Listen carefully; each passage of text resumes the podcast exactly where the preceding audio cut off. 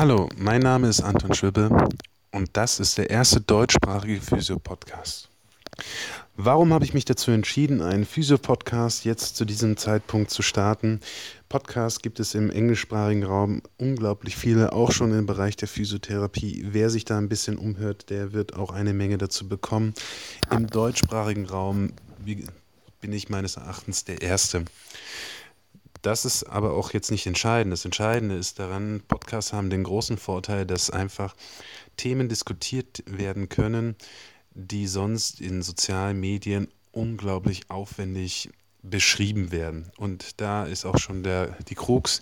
Es wird sehr viel Information in Form von Schreiben dargestellt und das bringt eine Menge Probleme mit sich da hier keine Emotionen dargestellt werden, da man denjenigen nicht wirklich hört dazu und wir Menschen sind ja so gestrickt, dass wir halt letztendlich immer irgendwo eine Betonung benötigen. Dann sind wir ja auch noch so gestrickt, dass wir dann, wenn wir Informationen erhalten, diese auf verschiedene Art und Weisen wahrnehmen. Also dieses Sender- und Empfängerprinzip, was denke ich mal dem einen oder anderen schon bekannt ist aber auch wieder, wiederum zum Podcast. Warum habe ich mich entschieden, diesen Podcast zu machen? Ich habe das Gefühl, dass Physiotherapie bisher keinen besonderen Stellenwert hat. Und das muss sich ändern. Bisher war Physiotherapie ein Beruf ohne Konzept. Das stimmt nicht ganz. Physiotherapie hat eine Ausbildung und es gibt ein Ausbildungskonzept, aber wenn man als Physiotherapeut abgeschlossen hat, besteht ein großer Wildwuchs.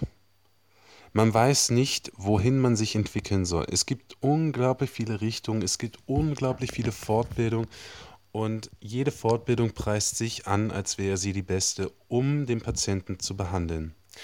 Und wenn man sich dann halt letztendlich mit der Materie auch auseinandersetzt, dann stellt man fest, dass das nicht alles so funktioniert, wie das auf den Fortbildungen auch dargestellt werden. Somit besteht auch eine Notwendigkeit, auch hier auszusortieren. Und das ist genau das Problem. Die Physiotherapie ist gemünzt durch individuelle Wirtschaftskonzepte. Die Verbände haben hier auch eine große Fortbildungswirtschaft aufgebaut. Diese muss auch stetig hinterfragt werden in meinen Augen. Dieser Podcast dient nicht dazu, jetzt letztendlich diese Wirtschaftskonzepte zu hinterfragen, wenn, dann ist es beiläufig, aber das ist nicht das Ziel. Und auf lange Sicht betrachtet und auch was man auch auf Social Media sieht, ist, dass diese Wirtschaftskonzepte auch schon bereits hinterfragt werden. Also ist es letztendlich auch ein selbstlösender Prozess, aber natürlich wird es in dem einen oder anderen Podcast bestimmt auch angesprochen werden.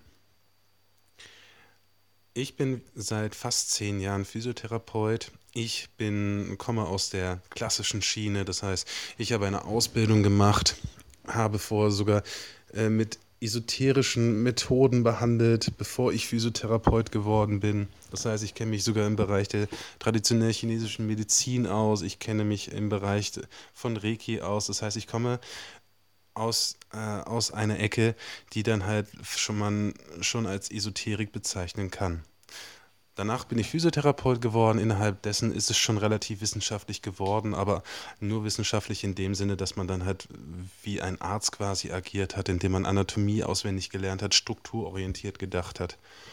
Und danach ging es genauso weiter. Danach war das Problem gewesen, dass ich dann halt nicht wusste, wie geht es letztendlich weiter was sollte ich jetzt mich, für was wollte ich mich als nächstes entscheiden? Als ich mich dann nach der Ausbildung hingesetzt habe mit meiner Frau zusammen, da haben wir uns dann überlegt, was können wir denn alles machen? Und dabei ist eine DIN A4-Seite von Fortbildung raus geworden, worin wir uns überall weiterbilden können.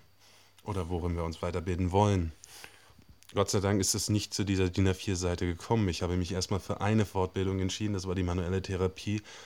Und aufgrund der Entscheidung bin ich dann auch zum, zum Bachelorstudium gekommen. Und dieses Bachelorstudium hat mich dann dazu geführt, ähm, viele interessante Menschen kennenzulernen, hat mich dazu geführt, mein Arbeiten zu hinterfragen, hat mich dazu geführt, mich im englischsprachigen Raum mehr zu informieren. Das heißt auch äh, über den Tellerrand zu schauen, also nicht nur im deutschsprachigen Raum zu schauen, wo ich dann auch letztendlich dann in der Schweiz gelandet bin und hier auch in der Schweiz arbeite.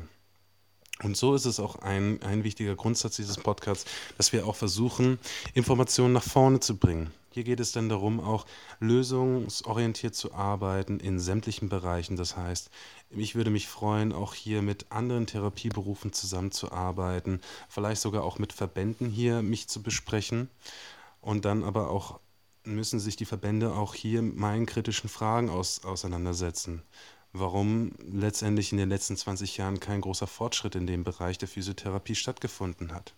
Somit möchte ich auch ein gewisses Sprachrohr sein für die Therapeuten, die keinen nennenswerten Stellenwert in der Szene haben. Mir ist es wichtig, dass, diese, dass das einfach auch mehr durchmischt wird, da wir momentan auch wie bei den Ärzten hier eine starre Hierarchie haben und diese nicht wirklich überwunden wird. Dieser Podcast ist nicht wirtschaftsorientiert. Das heißt, es alles, was ich hier mache, mache ich quasi von meiner Freizeit. Ich habe mir das Equipment alles selber angeeignet und versuche hier mit meinen besten möglichen Mitteln alles so zu finanzieren und so zu machen, wie ich das für richtig halte.